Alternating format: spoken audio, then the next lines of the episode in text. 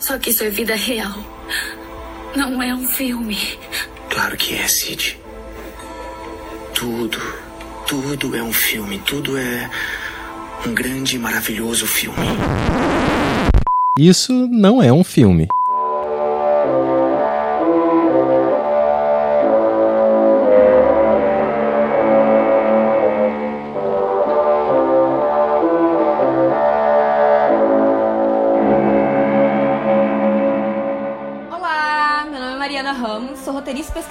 E e a derrota de hoje é com saque com gosto de gasolina, gente. E eu sou Renata Spitz, diretora, produtora e roteirista, e hoje disposta a viajar para um fuso horário de 12 horas. E esse é o Isso Não é um Filme, um podcast semanal sobre filmes. Todo mês escolhemos um tema e a cada semana vamos falar de um filme dentro desse recorte. Nesse segundo mês de programa, decidimos explorar as diversas facetas do cinema no ar. E para virar do avesso a ideia do noir com o gênero americano, vamos trazer essa obra do diretor japonês Akira Kurosawa, Anjo Embriagado, de 1948. Mas antes de entrar nessa conversa, vamos chamar as redes sociais.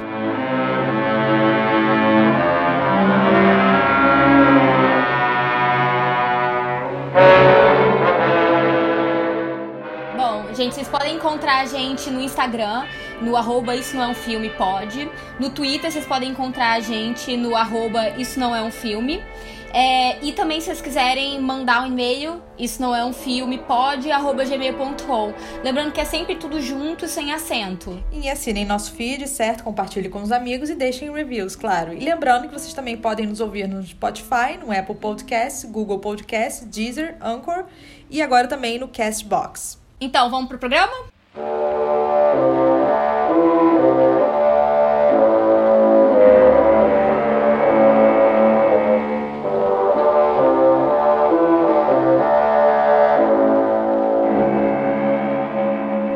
Um pouquinho então né, da ficha técnica base é, do filme. Anjo Embriagado ele é lançado no Japão em abril de 1948 e nos Estados Unidos só em 1959.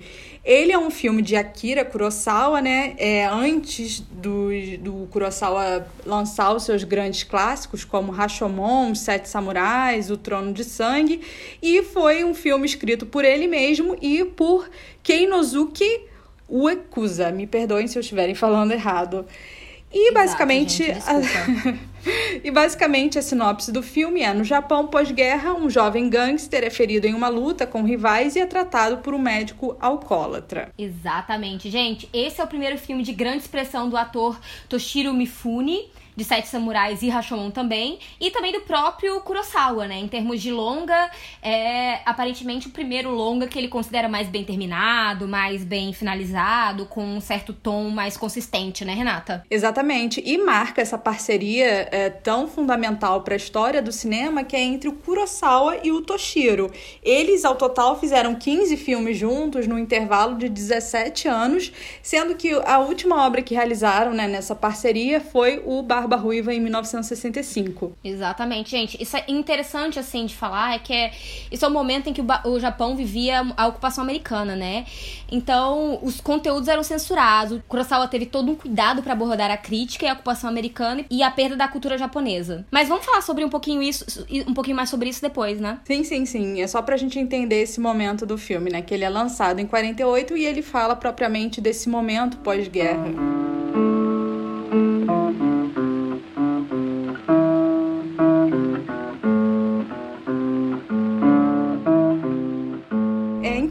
A gente está trazendo aqui, primeiro, uma indagação muito pertinente, que é pensar o noir japonês, por exemplo. É, a gente estava o tempo inteiro aqui conversando sobre se o noir é um gênero ou não, e essas características tão marcantes que acompanham os tipos de filmes considerados noir. E aqui a gente não está propriamente dentro de um território americano. A gente está dentro desse contexto que a gente conversa o tempo inteiro durante os nossos programas sobre o mal-estar da guerra e do pós-guerra, mas aqui estamos é, no Japão. E é claro que a gente vai ver aqui é, certas questões dentro de uma cinematografia japonesa muito distinta, né, de filmes americanos, que acho que são muito pertinentes para a gente debater um pouco essa questão é, do próprio gênero e do que, que esse filme traz para gente como instigante para discutir. É, eu acho assim que se o noir também deve um pouco à questão criminal dos filmes de gangster, né, aqui tem a ligação assim direta dos filmes Yakuza pós-guerra, né? É, alguns dizem que esse é o primeiro filme sobre a Yakuza no pós-guerra, né? Então, é, dentro desse paralelo de uma vida criminal, né? De um submundo, um certo submundo criminal dentro da sociedade, acho que aqui é, é claramente um paralelo entre isso. E eu acho que uma questão realmente é trazer, é, é propor essas outras cinematografias para analisar o gênero e também até uma possibilidade de outras facetas, né, que acabam surgindo, né? É, outras ideias que podem surgir com um certo formato, né? Sim, exatamente. Isso é fundamental, porque a gente, enquanto é, história do cinema, a gente sempre aprende dentro de um viés sobre a história do cinema, como sendo a história do cinema americano ou cinema europeu né? E aqui a gente sai um pouco desse eixo, né? Porque uh, o cinema japonês também está fazendo parte de, dessa história. A gente pensa, por exemplo, ah, Orson Welles inaugura a questão da profundidade de campo dentro de um uso dramático muito consistente, mas o Mizoguchi, né, um outro diretor japonês, já fazia muito antes de Cidadão Kane. E aqui então trazer isso é uh, um filme japonês para pensar o cinema no ar, acho que faz parte dessa provocação que a gente pretende, né? E se a gente está falando de um momento de guerra ou pós-guerra, é bom pensar que o Japão ele esteve territorialmente imbricado, né? Os Estados Unidos participam, mas o território não é afetado. E aqui uhum. a gente tem um país que é violentamente é, bombardeado, né? No final da guerra. Uhum.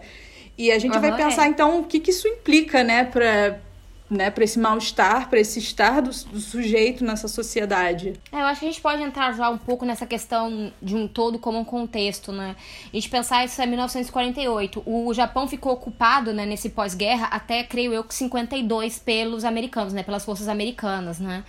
Então, toda a questão da, é, desse pós-guerra muito traumático, né? Primeiramente, é, como é que eu posso dizer assim? É isso, assim, um pós-guerra traumático, onde boa parte da estrutura é, da, da sociedade japonesa ela, ela rompe, né? Ela rui, é, além da perda de muitas, é, de toda uma geração, né? De tipo, toda uma geração de homens que vai à guerra e é perdida, também tem muito uma questão moral, uma questão é, social também, toda a questão da, da voz do imperador que é escutada pela primeira vez em uma transmissão de rádio, então uma certa figura endeusada que não existia frente às massas, ela acaba tendo que se curvar por causa desse momento, então é algo muito traumático, isso é realmente assim, acaba sendo uma fissura muito grande dentro de todo modo de sociedade, né? E como a Renata falou, é, a gente é acostumado muito a pensar no fronte europeu, né? Para além do, do americano na guerra, a gente pensa muito na guerra no fronte europeu, né? No, nessas cidades destruídas na Europa, na guerra que aconteceu na Europa e essa, essa destruição ali, né? É, então, até uma coisa que me, que me, me lembra muito aqui também de, de mostrar uma cidade destruída é o terceiro homem do Carol Reed que a gente falou rapidamente acho que em alguns últimos episódios. É, só que o Carol Reed faz o filme dele em 49 que a gente tá em 48 né? Então enquanto ele tá usando a Europa né o, o fronte europeu destruído né as cidades europeias destruídas aqui a gente tá vendo o fronte do, do Pacífico né? É, a gente tá vendo é, o Japão destruído e aí essa sociedade toda em é, em escombros tentando se reerguer e toda essa questão que também tem o terceiro homem de é, um submundo, mercado negro, coisas assim, aqui também aparecem muito claramente. E também, para além disso, né, como a Renata também já falou, toda a questão da, da, dessa ocupação americana ali até 52 também vem a questão da censura, né? E como o Kurosawa conseguiu balizar isso, né? É, ele conseguiu inserir elementos é, críticos a essa ocupação sem que os sensores conseguissem perceber que eram críticas diretas, né? Exatamente, Mari. E pensar, a gente está falando, né, dessa cultura japonesa que vê uma ocupação ocidental ali, né? Como isso uhum. fere muito a honra desses sujeitos, as práticas culturais, isso é muito forte. Você, a uhum. gente hoje em dia discute isso, né, de você invadir um outro território, colonizar um outro território, e é basicamente é isso. Você vai invadir ali um país, vai ficar é, impondo, né, certas questões, isso causa, né, um impacto cultural. E aí acusa surge muito é, desse momento para explicar um pouco, né? E acusa é uma espécie de máfia, né, de gangue japonesa. A gente tenta é, co colocar esse paralelo para ficar uh, tentar ficar claro o que, que significa. E o Kurosawa ele é muito crítico a Yakuza, né? Ele quer fazer uhum. um filme que vai analisar essa tensão cultural que a Yakuza traz ali uh, dentro da sociedade japonesa de corromper ali os valores, certo? Porque as pessoas nesse momento pós-guerra elas estão passando dificuldade, o país está arrasado e essa máfia é a máfia que lucra com isso. Então para ele é inaceitável esse tipo de grupo. Sim, lembrando que a Yakuza é uma é uma uma instituição centenária, né? Ela não surge durante a guerra, mas eu acho que existe sim um recrudescimento do seu poder no pós-guerra porque é isso, né? Uma, uma sociedade que está em, em suas é, dilacerada, ela vai tentar sobreviver da forma que ela que ela consegue. Essas pessoas acabam usando isso como uma, uma forma de criar territórios de poder novos, né? Então, é, é pega-se uma, uma instituição que vem do século XVII, até onde eu sei mais ou menos, né?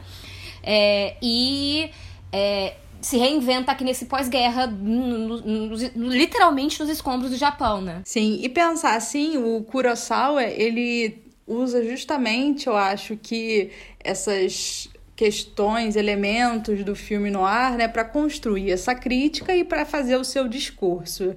Aqui a gente tem uma história, né, que fala desse, uh, desse cara gangster que está com tuberculose e vai encontrar um médico que é embriagado, mas os dois ali são dois personagens, né, uh, defeituosos, tal como os personagens de filme no ar. Aqui a gente não tem a presença de um detetive propriamente, uhum. de uma uhum. investigação propriamente, mas a gente tem a presença desses arquétipos, a presença uh, de, eu acho que também de uma encenação assim com figurino, com uma visualidade, não falando das sombras, né, que isso não está muito presente, mas por exemplo na vestimenta, no, nos cabelos de diva de cinema americano, sabe? E até como uma crítica mesmo, né? Isso, isso é o que se fala que o Kurosawa colocou esses elementos que como ele não podia literalmente culpar os americanos e dizer que era que em parte a, aquela ruína da sociedade onde ele estava é, por causa dessa, dessa, dessa censura que existia nesse período de ocupação era era devido a isso, então ele acaba transferindo esses personagens, né, e colocando essa vestimenta americana e também até uns bordéis que também surgiram de, é,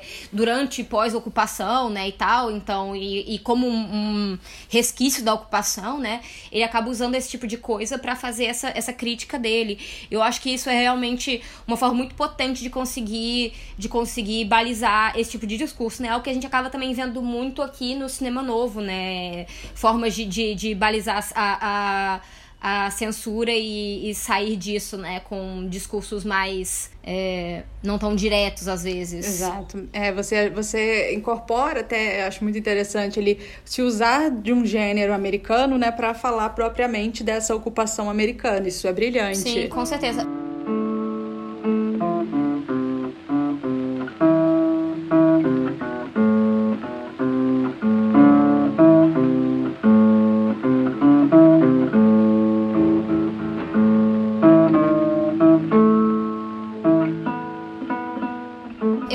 Coisa que é isso, assim, como você falou, não é necessariamente uma história de detetive, né? Apesar de ter sim um lado criminal, né? Tem esse lastro de crime, desse mundo criminal. Mas eu acho que uma coisa que me, me lembra muito, e aí eu acho que fica muito mais claro, eu acho que já ali pela metade do filme, especialmente, é uma certa, um certo mal-estar social mesmo, assim. É tipo, existe um peso e um mal-estar um mal dentro daquela sociedade muito grande, assim, entre aquel, aquelas pessoas. Eu acho que.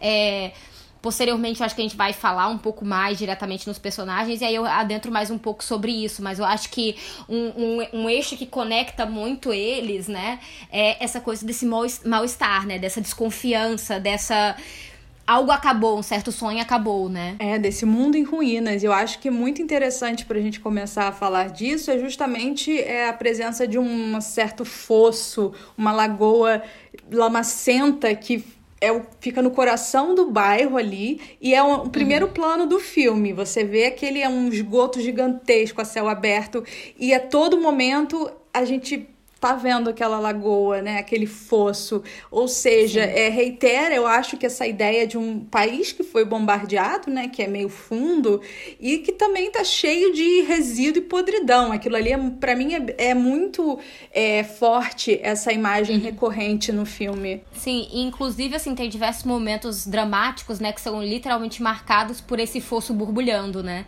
Ou, ou por isso, assim, ou por imagem do fosso, ou esse fosso meio que borbulhando de um jeito meio nojento, meio realmente assim, pra. É... Acho que até de um jeito melodramático, né? Que o melodrama tem muito essa coisa de remarcar o assunto que está sendo dado, o tom que está sendo dado, a mensagem que está sendo dada. Quando você coloca uma figura como essa, como esse fosso, né?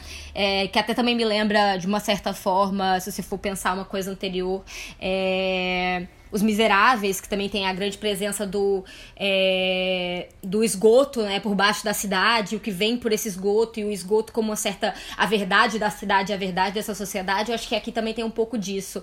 Eu acho que é engraçado, assim, eu não sei se a gente vai chegar a comentar muito isso, mas até é, o Kurosawa ele foi por. assim o que me lembra, eu me lembro em aula, de se alguém comentar, é que ele era criticado por ter muita presença ocidental, né, dentro das, é, das das referências dele, né? Tanto que é isso, assim, ele, ele, ele adapta Shakespeare, ele adapta, sabe? E eu acho, Mari, que assim. a melhor adaptação de Macbeth é o filme dele. Como pra Sim, mim, assim, exatamente. Assim, é... O Trono de Sangue é incrível, o Trono de Sangue é incrível. Mas é isso, assim. Mas ele tem muito essa coisa do, do americano, né? E dessas é, eu, eu acho que eu precisaria olhar com um pouco um lado um pouco mais crítico, mas eu me lembro que ele era criticado, acho que pelos pares dele ali dentro da época, por ter um estilo muito americano, né? Sim, sim, é. E, inevitavelmente ele é, foi dentro da geração ali de diretores dele o que se mais popularizou dentro também do, do que a gente coloca entre aspas sempre, né? O Ocidente, né? Sempre também para não. É, e também sempre para a gente ter um cuidado de não colocá-los né, como Oriente, né? Porque o Oriente é muito complexo. A gente está aqui falando de cinema japonês propriamente. E aí eu acho que até assim, para além de um, de um cinema no ar, né? É, eu também vejo muita influência assim do western em algumas poses que ele, que ele replica em termos de lutas. Eu acho que tem muita, muito uma certa. É, uma certa conversa com isso. Então ele realmente está pegando estilos americanos e eu nem sei como é, por exemplo, essa, essa chegada de filmes americanos no, é, no pós Segunda Guerra, né? Digo, na, no Japão, né?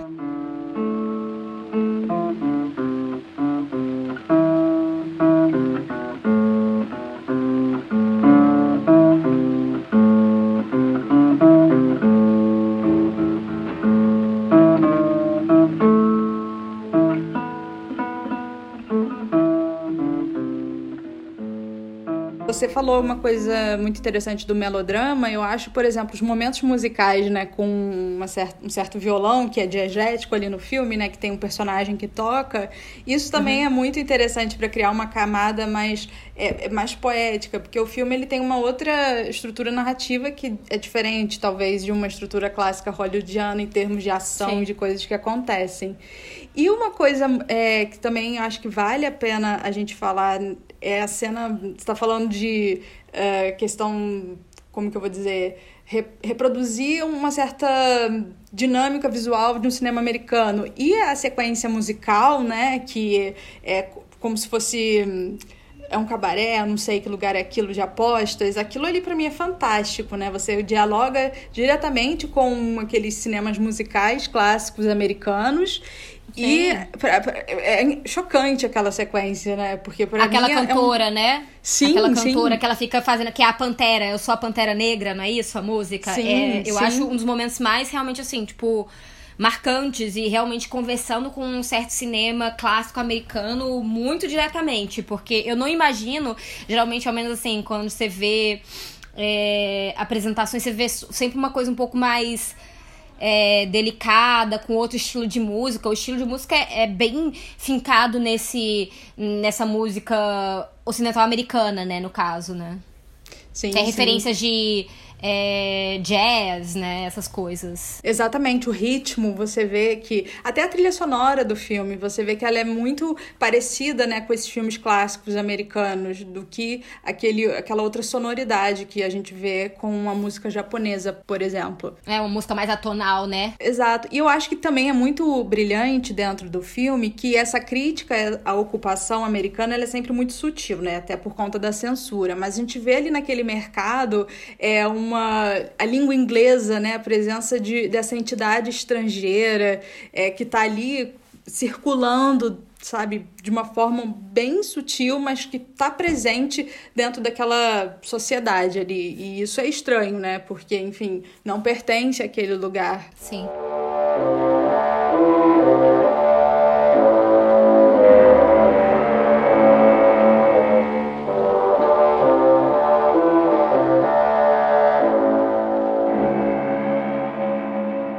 Vai agora para a questão do estilo? Sim, sim. A gente podia agora falar então, né, a gente tá contextualizando todo esse momento da guerra e tudo mais. E agora a gente pensar no estilo do filme, que o estilo é algo tão caro ao cinema no ar, né? E que o que o Anjo Embriagado traz pra gente. Exatamente. Eu acho, Mari, que, por exemplo, Uh, uma coisa que me chama muita atenção é que se no cinema noir a gente tem todo ali um momento de sombra, penumbra, noite, eu acho que a sombra desse mundo, ela se faz às claras, né? Na presença dessa fossa, tem um momento, eu acho muito brilhante, que é em pleno dia, que tem dois personagens e tem uma sombra muito forte projetando nessa lagoa. E isso uhum. é de dia, ou seja, o mundo ele eu acho que aqui o submundo ele já é escancarado. A gente não descobre nada podre na sociedade, porque tá, a podridão tá ao redor, é céu aberto, é. tal como fosse, né? Com certeza, eu acho, com certeza. Eu acho que isso que você fala é, é muito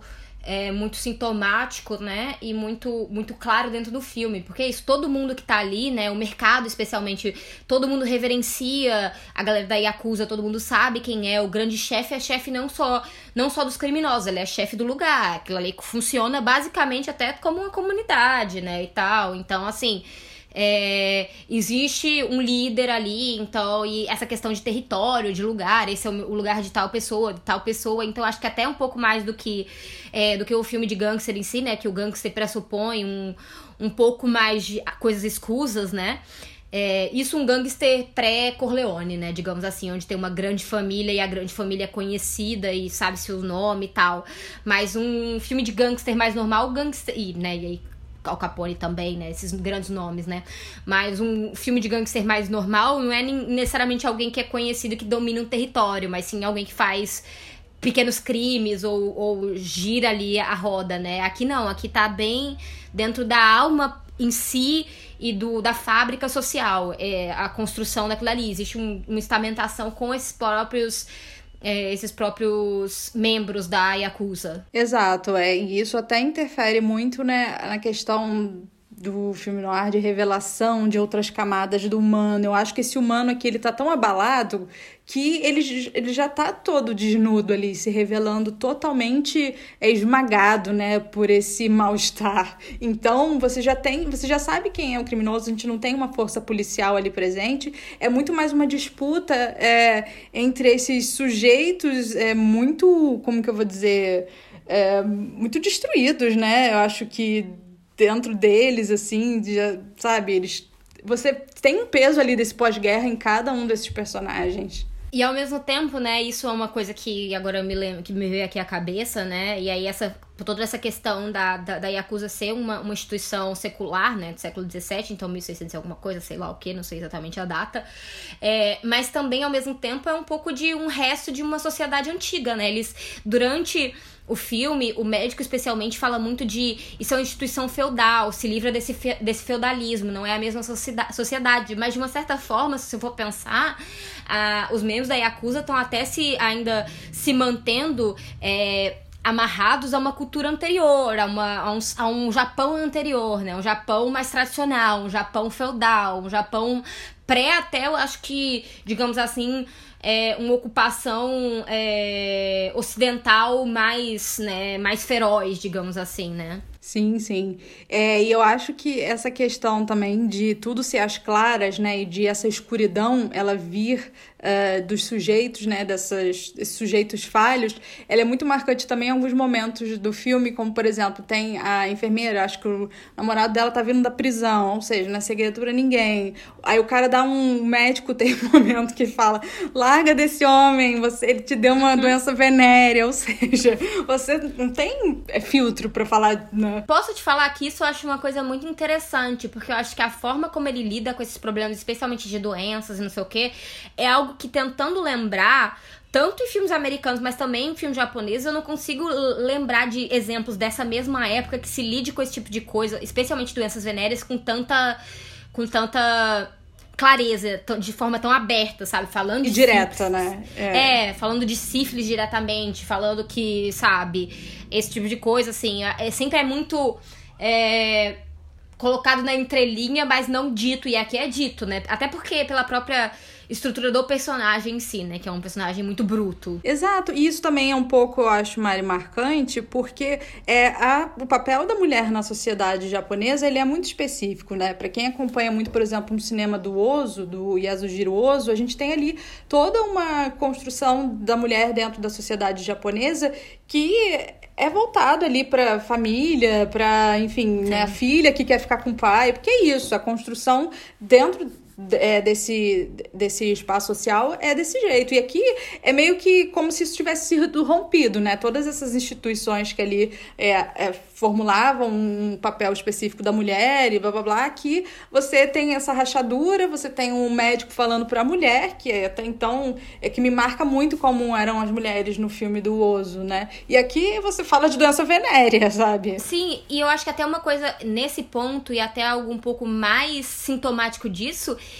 é que ele literalmente fala que é um novo mundo, um mundo mais igualitário, então que não se pode tratar a mulher daquele jeito que se tratava dentro do, do, da estrutura feudal também, né? Então, assim, novamente, que filme americano da mesma época você tem um, um discurso de gênero tão progressista? Pois eu é, não sim. me lembro, não consigo me lembrar de jeito nenhum, assim, onde, onde um homem, especificamente um homem, uma figura, e ainda mais um homem como figura de poder, porque ele é um médico, é, ele esteja ditando esse, esse esse discurso de igualdade dos sexos em uma, uma outra sociedade. Então eu acho até um filme, de uma certa forma, é, obviamente dentro dos seus limites, mas um discurso progressista que você não vê em outros, outros pares.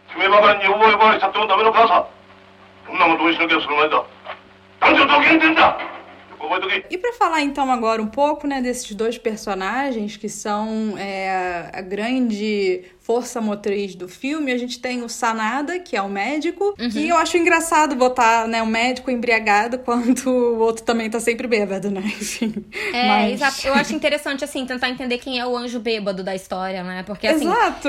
Eu acho que o Sanada, né, claramente, que até tem certo momento que ele fala que ele é um anjo, né? Ele já tem uma, uma, um diálogo específico onde ele se auto-referencia como um anjo e tal, eu sou um anjo, blá, blá, blá. Mas, de uma certa forma, o, o, o, o próprio Matsunuga, né? Isso, é assim que se diz o nome dele? Matsunaga. Matsunaga é.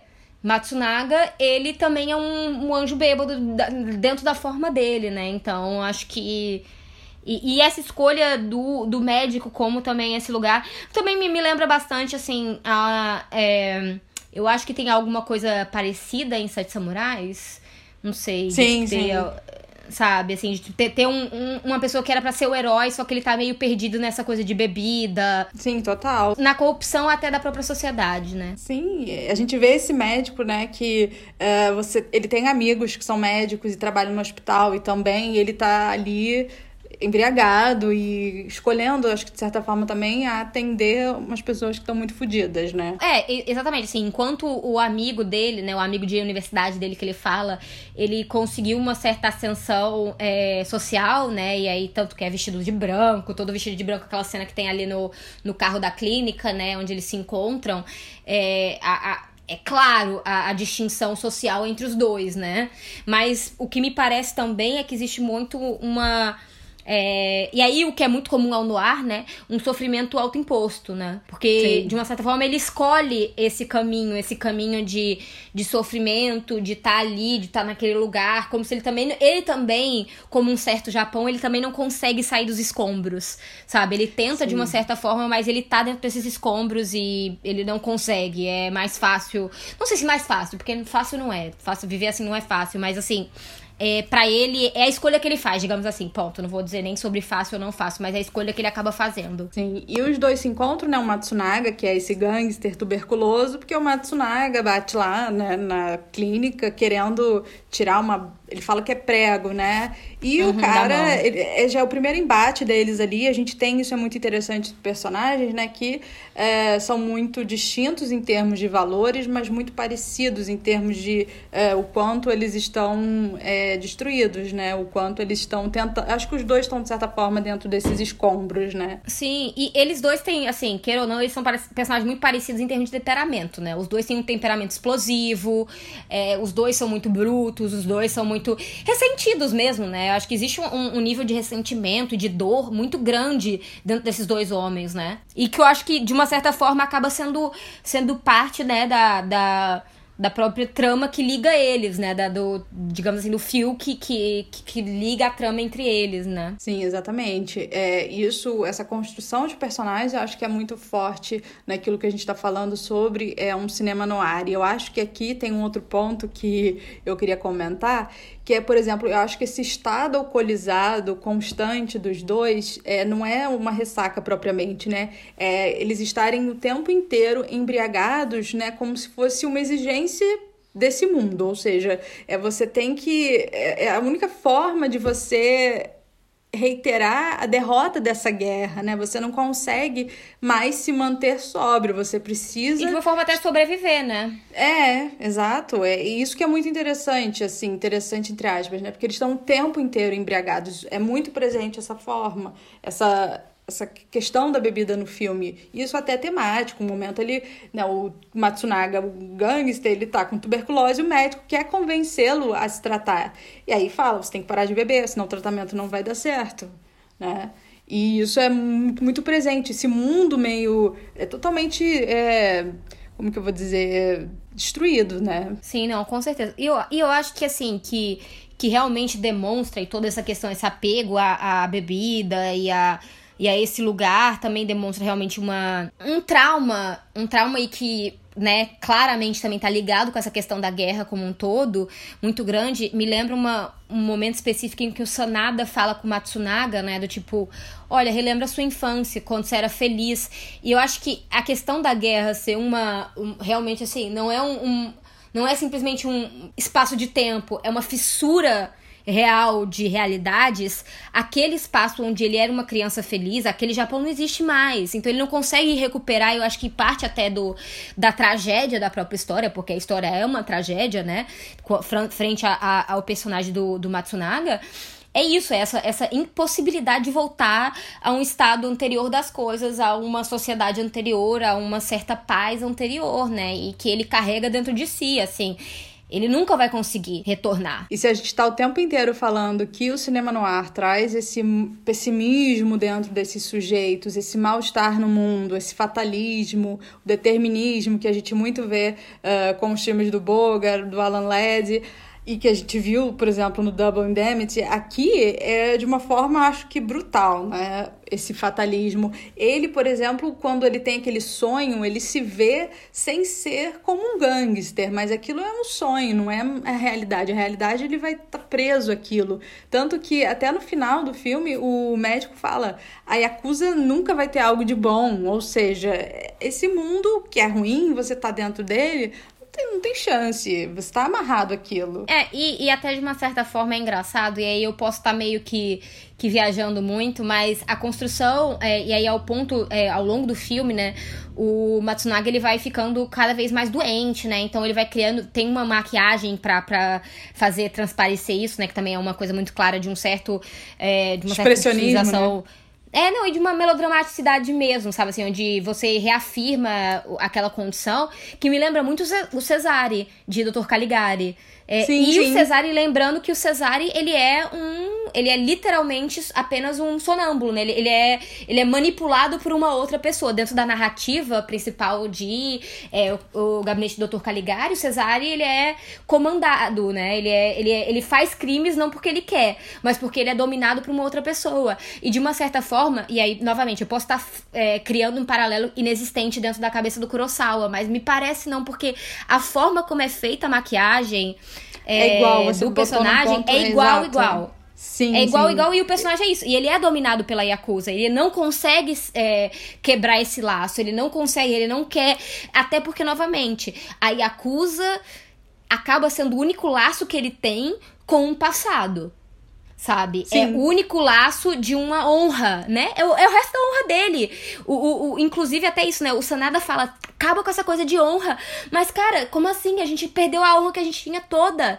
Eu não posso perder o meu último lastro de honra, né? Exatamente, Mari. Isso realmente eu acho que eu, eu, concordo totalmente na questão da, da maquiagem quando ele fica mais doente. É totalmente o Cesare do Dr. Caligari e total essa ligação entre ele é comandado né, por uma instância.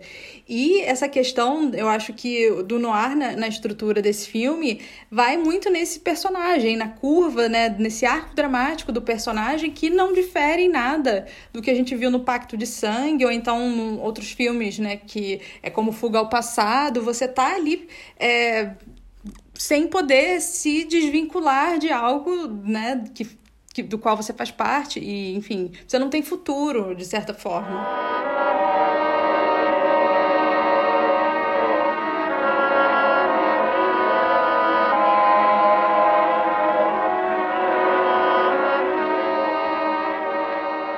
Uma coisa que eu acho interessante, até assim, já passando realmente pra essa coisa da estrutura, é que assim, aqui, diferente de um filme no ar clássico, né? Não tem aquela questão de estrutura com flashback, é, a Voice história over, contada. Não tem nada. A, a história é contada de forma linear, mas ao mesmo tempo. Existe um tom trágico suficiente pra gente saber, desde o início, que a chance do Masuga sobreviver é muito pequena. A gente Sim, sabe é, o tom do filme todo leva. Obviamente, existe aquele momento de esperança e não sei o que. Eu acho, eu ao menos tenho esperança enquanto eu tô assistindo que ele vai conseguir dar essa virada, que ele vai conseguir se libertar, ele vai se salvar, ele vai se tratar e vai melhorar. Mas existe também um pessimismo e uma, é, e uma certa. É isso, um tom trágico é, próprio da, da obra, que, que já revela também esse final. Apesar de não ser um final que é entregue no início, mas você tem também, de uma certa forma, no tom da obra, essa entrega do, do, do final trágico do, do personagem. Sim, eu, isso total. E eu acho que a gente, falando de estrutura, é uma coisa que é muito diferente, é realmente esse tempo, né, da progressão das coisas, que é muito diferente uhum. dos filmes no ar americanos. Aqui, o filme ele tem uma outra lógica em termos de da ação se desenvolver propriamente. Eu acho que até a gente meio que entrar dentro do conflito principal, isso ainda leva um tempo, né, de você construir. Não é igual um filme clássico que tudo já tá dentro do, desses Sim. 15 primeiros minutos, né? Isso é muito é, legal. O início do filme é bem repetitivo, inclusive, né, em termos de... Porque é muito desse bate e volta, é criando a relação entre os dois. É entre essa coisa do quero te salvar, você não quer, você me bate, eu, vou, eu te bato, e eu sou cruel com você, você é cruel comigo. Então, por muito tempo fica nisso, antes de entrar realmente dentro da, da trama outra, que é a trama da Yakuza, né? Antes sim, de entrar sim. realmente nessa questão de é, outros chefes, outras pessoas, de, de ser, na realidade. Porque eu acho que também tem um pouco disso, né? Por boa parte do filme, a gente pensa o, Mats, é, Matsunaga como um, um, personagem independente, um personagem que, ah, ok, ele tá criando a própria derrota, né? O próprio desastre, o próprio, a própria destruição, né? Digamos assim. Mas você pensa que isso é independente. Depois você entende que existe uma outra instância, pessoas maiores por cima dele, né? E que ele é apenas Sim. isso, ele é apenas mais um peão dentro de um jogo maior. Sim, é. Isso é muito legal porque a gente não. não é apresentado né, dentro de uma outra lógica uh, de progressão dramática que e ao torna... mesmo tempo é algo bem no ar né É Essa bem coisa no ar, de você, exatamente. de o início do filme você achar que o que é uma coisa que tá acontecendo, de ser uma certa história e de ser sobre certas coisas, e aí posteriormente você revela um outro submundo do submundo, né? Só que aqui o submundo do submundo não é o mundo mais fudido, é o mundo, na realidade, onde tá o, o verdadeiro poder, né?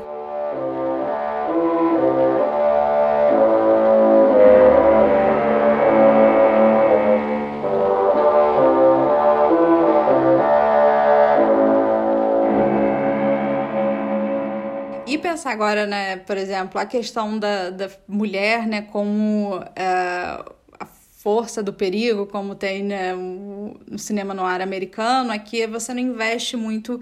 Tem a figura da mulher sensual ali, que tá naquele cabaré, tem a enfermeira, mas essa, essa pers- personagem ativa na trama de fazer uma intriga aqui já não, já não se presentifica, né? É, no caso, a Femme Fatale aqui ela é muito mais um prêmio é, trocado entre homens poderosos, né? Então, toda aquela coisa de, ah, quem é que vai dançar com a Nainai, né? É, Quem é que vai ter essa chance? É só o homem que está em ascensão, não é o homem que está em declínio. Mas ela não é uma pessoa que necessariamente crie intrigas, né? Que crie. é, sei lá. E aí me vem diretamente, por exemplo. é, uma figura que eu acho que até uma femme fatale que eu acho que é muito mais assim, tipo conniving, né, como eles diriam em inglês, de, de, de tramar coisas, é a Ava Gardner em The Killers, né? Eu acho que ali ela, ela realmente ela tá bem por trás das paradas e ela tá por trás de tudo. Aqui, e é isso, aqui não, aqui ela é muito mais um um prêmio a ser passado entre esses homens. Uma coisa que eu fico pensando, e aí eu posso estar louca, porque um outro filme no ar, né, também, só que um no ar de outro jeito, é o Blade Runner.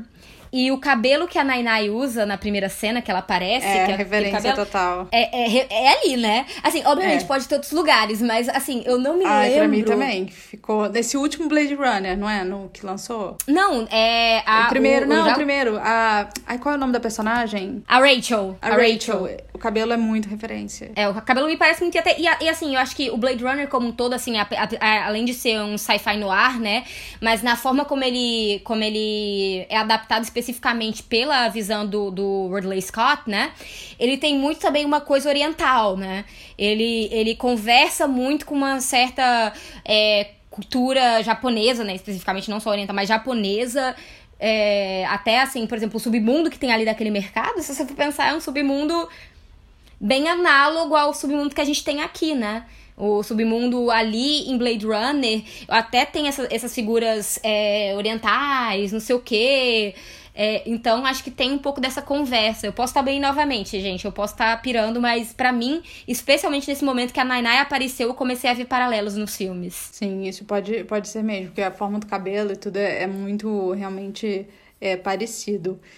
E pra gente pensar também nessa questão do, do desfecho do filme, né? Ele faz também toda uma menção a esse mundo determinado ao fracasso, né? Ou seja, tudo que é aquilo que se constrói nessa atmosfera pesada do pós-guerra, e aqui eu acho que é muito importante sempre frisar que é um país que foi fisicamente é, de- derrotado, né? E destruído no seu território por conta da bomba. É um país que tem essas marcas físicas, né?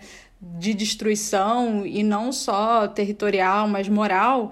É, eu acho que ele encarna muito bem esse sentido do que, que é o sujeito no mundo nesse momento que a gente está falando, né, do, das figuras do personagem no ar. Eu acho que o Anjo Embriagado é um exemplo, talvez, hum, muito potente para a gente pensar que sujeito é esse, né, que carrega esse fardo de existir nesse mundo, né? Com certeza, eu acho até que ele. É, eu vou falar, e novamente, eu posso estar falando uma besteira, porque eu não, não tenho um estudo tão específico sobre como, é a, como se dá especificamente a produção japonesa nesse momento pós-guerra e quanto tempo, como é, recomeça, mas bom.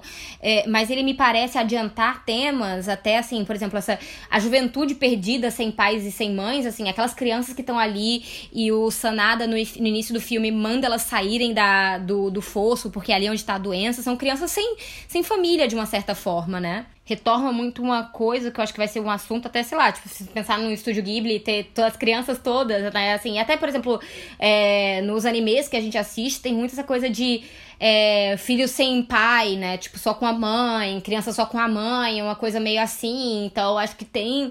Que já começa a dar um tom de uma certa. É isso, né? De uma sociedade no, do pós-guerra, né? Onde você perde. É, uma, uma geração, de uma certa forma, né? Não, sim, com certeza. Acho que ele vai antecipar toda uma questão aí, né, que é importante para o cinema japonês, muito por conta desse momento do pós-guerra, tanto em termos de é, construção de personagens, de narrativas dessas crianças órfãos, né, que não só vai todo para uma, acho que um uh, uma constância da produção de animes japoneses, você sempre tem um personagem órfão, de Cavaleiros Zodíacos você tem um personagem órfão, né? Que vem muito disso. Sim, com certeza.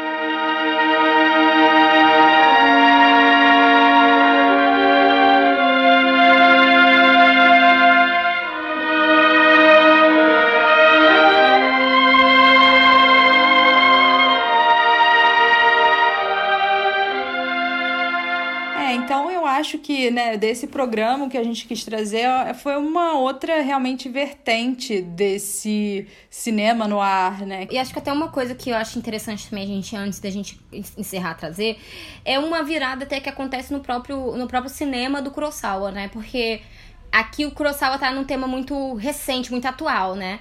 Num, num, é, ele tá na cidade, né? Ele tá em Tóquio, é, ele tá é, nessa Tóquio pós-guerra, né? Então tá no meio urbano. Posteriormente ele volta, ele vai para Sete Samurais, ele vai para Rashomon, ele vai para é, Vai pro, uma, pro medieval, né? Pro feudal. Trono de sangue, exato. Então, acho que de uma certa forma tem até um retorno dele pra. Assim, novamente, eu conheço é, algumas das obras dele, mas eu acho que esse retorno desses filmes grandiosos dele serem mais ligados a um período anterior, né? A esse, esse momento feudal, a uma. Ou então de uma literatura que é estrangeira e tal, me parece de uma certa forma algo, né? Assim, tipo, ele tratou sobre isso aqui.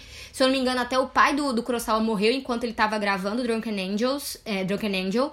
Então, é também claramente deve ter sido um momento muito traumático para ele, né? E até não sei também as possibilidades de revisitar essa, esse trauma nacional, né? Como é que você conseguia, né? Se era, se era algo fácil de você tratar sobre isso no cinema. Então, talvez tenha alguma coisa aí a ser pensada na, dentro da própria da própria pessoa dele, né? Dentro da própria pessoa do diretor. Sim, própria, até na própria cinematografia dele, né? Isso realmente é uma questão muito interessante, essa mudança é de fazer uma produção uma narrativa contemporânea, visto que depois né, a gente tem todas umas histórias que estão é, deslocadas no tempo, né?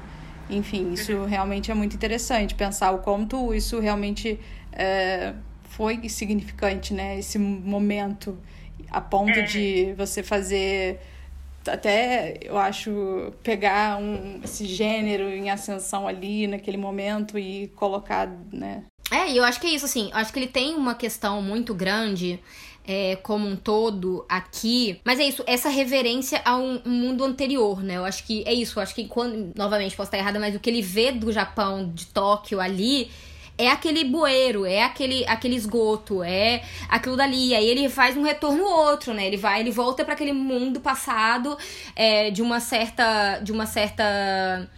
É, de um certo paraíso, digamos assim, né? De honra e uma sociedade onde honra e essa, esse tipo de coisa são mais centrais, né? Uma coisa que me, me bate muito também, e aí realmente chegando, acho que uma é, que eu acho que é algo que existe já, é, que existe no ar americano, muito por causa da, e aí, de uma outra censura, né, a censura Reis, né, a, a questão da moralização. Aqui eu acho muito moralizante o filme. Eu acho assim, de um nível de moralização muito clara, do tipo, é isso, olha, você fez isso errado, você paga pelos seus erros. Você, não sei o que, não sei o que, você paga pelos seus erros. Eu acho que tem uma coisa bastante moral. É, e eu acho que de uma certa forma, até pensando nessa questão dessa relação própria do do Kurosawa com a Yakuza, de realmente não gostar, de achar que, que é uma mancha social, uma coisa assim, eu acho que tem um lado dele mesmo que é bem, bem moralizante mesmo, assim, né? Sim, sim, até o, a forma como que acho que esse médico, ele se comporta em relação ao Matsunaga é o tempo inteiro, e você não tem esse contraponto, porque no fim das contas o Matsunaga... Pff, acabado no final. Então é muito claro esse discurso é moralizante do que, que vai acontecer, né? Se você toma o caminho errado, ou seja, você define muito bem o que que, apesar dos dois personagens principais serem tortos, você tem muito claro o caminho do bem e do mal, porque a gente tem a personagem da menina, que para mim ela é a dá o grande finale dessa moralização, ou seja, você se cuidou, no final a menina chega lá toda curada, bonitinha e viva, ou seja... Sim, e até assim, e a outra personagem, né, é a personagem que queria tirar o Matsunaga dali e levar o Matsunaga de volta pra para o campo, né? Então, assim, levar aquele homem que poderia ser bom, mas na cidade ele não pode ser bom, né? O que é também, é, de, novamente, lugares opostos, dois polos opostos do globo, mas ao mesmo tema, né? A cidade como um lugar de, de uma corrupção moral, né? Aqui por outros motivos, por causa daqueles de lá, né? A cidade se tornou algo corrompido por causa de uma destruição trazida pela, pela guerra, né? E também nesse pós-guerra pela ocupação americana ali é, do Japão, mas eu acho que tem também essa questão final do retorno da menina pra o campo, né? E o cara até falar, você não vai ficar mais aquela, não, vou voltar mesmo, porque aqui não dá mais pra mim, não, sabe? Tipo, esse lugar não dá. É, e acho que até assim, quando você fala da Yakuza, e essa fala, acho que é a fala final é, do, do, do Sanada sobre a Yakuza, que é o Yakuza sempre faz a coisa errada. Tipo assim, gente, não tem mais. Não tem. Não, é, se existe uma moral pro filme, é essa. Exato, você ali não dá espaço, né, para essas múltiplas dimensões. Existe muito claro, eu acho que né, o jogo moralizante ele é muito forte quando você determina muito claramente o bem e o mal, né? Uhum, não, com certeza. Eu acho que assim, é engraçado você até pensar. É porque, novamente, a gente sempre tem um, para, é, um paralelo, não, mas um um parâmetro, é isso. A gente sempre tem um parâmetro muito ocidental americanizado sobre, ou até, né, europeizado sobre o que, que é cada coisa, é, o que, que é o melodrama. E aqui é um filme extremamente melodramático, porque o melodrama é isso, é um drama onde um drama exagerado, onde você tem uma mensagem moral, onde você vai usar aquilo ali como é, como mensagem de moralização. E aqui é também, sabe? Do, assim, é, é um melodrama feito e eu nem diria tão diferente, sabe? Eu acho que existe uma, uma linguagem popular ali, tem toda uma questão disso de usar da violência, usar desses lugares, desses submundos, que é muito clássico da linguagem e da, do formato melodramático que aquele também utiliza, né? E eu acho que assim, é muito mais dramatizado novamente do que do que o Oso, né? Então, assim, do que os filmes do Oso, que são filmes muito mais é, Acho que são melodramas familiares mais, né? Mas mesmo assim ainda são melodramas mais é, delicados, digamos assim, mais sutis. Pronto, sutil é a palavra. Eu acho que o Oso é mais, é mais sutil. Aqui são melodramas muito mais grandiosos e, né, dramáticos. Não, com certeza. É uma diferença muito grande, né, desse de registro, né, um minimalista e aqui algo muito, né, mais é, encenado para do objetivo melodramático de engajar ali a sua. Não, aquela cena, a cena final da briga entre o, é, o, o Okuda, Okada, que é o ex-marido da mulher, da, da enfermeira, e o Matsunaga, né? Que é quando o Matsunaga é, é morto. É, que, que eles estão ali na, na tinta e eles se batem, e eles se vai, e é uma briga naquela tinta, e a tinta vai e tenta sair, não consegue. Então é uma coisa muito. E, e, é um tempo que se gasta naquilo dali, né? Que é um tempo grande, né? É um tempo. É um tempo alargado naquele momento. Exato, você investe, né, nesse momento, acho que final da ação ali. Eu acho. Isso é interessante, é, não, e, porque não tem muita E a morte dele como um todo. E a morte dele como um todo é muito dramática, né? Porque faz toda a caminhada dele, né? Até ele cair. Sim, total. Eu acho que se a gente pudesse, então, pensar num anjo embriagado, ele é esse no... melodrama no ar, né? Sim, exatamente. É isso. E um melodrama no ar com um registro muito específico, é, um registro muito próprio. É, uma, uma forma de, de trabalhar isso, e é isso, acho que talvez a gente até tenha, tenha Acho que para além da, da criminalidade, eu acho que a questão do mal-estar social é algo do noir, né? Acho que um filme sobre mal-estar, né? Não, total. Acho que é. Talvez isso seja uma das, um dos motivos da gente terem ter trazido esse filme, né? Que eu acho que é o filme do mal-estar, né? Uhum. E o mal-estar é isso, novamente, muito concretizado dentro da própria dessa própria vivência histórica. E recente, gente, há três anos, menos de três anos até, né? Do tipo, enfim, em termos de, tipo, a queda em si do, do Império, né? É, do Imperador. E essa ocupação americana, né? 47 para 48, é um ano, sabe? É, é muita coisa. É, mudando em muito pouco tempo. Então, realmente, assim, só imagino é, é isso, assim, como é que uma pessoa vive isso, né? Não, total.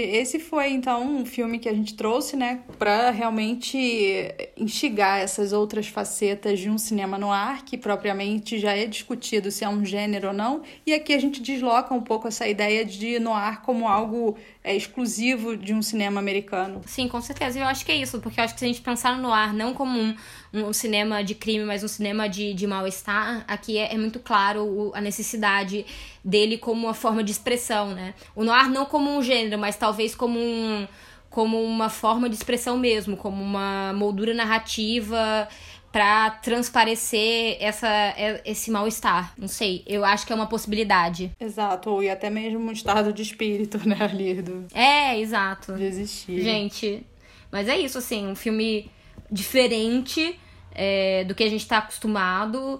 Mas eu acho que essa é a ideia mesmo desse mês, né? Da gente trazer realmente essas diferentes visões. Tanto que a gente começou com o filme colegial, né? Então. E aí a gente foi para um clássico e agora a gente vem para um clássico de uma outra forma, né? Então. Eu acho que, que isso é a potência da gente tentar fazer esses diálogos. Exato. Então a gente vê vocês no próximo episódio. Continuem ligados aí e escutando a gente, divulgando, mandando pros amigos, pros familiares. E é isso. Exatamente, gente. Então até semana que vem.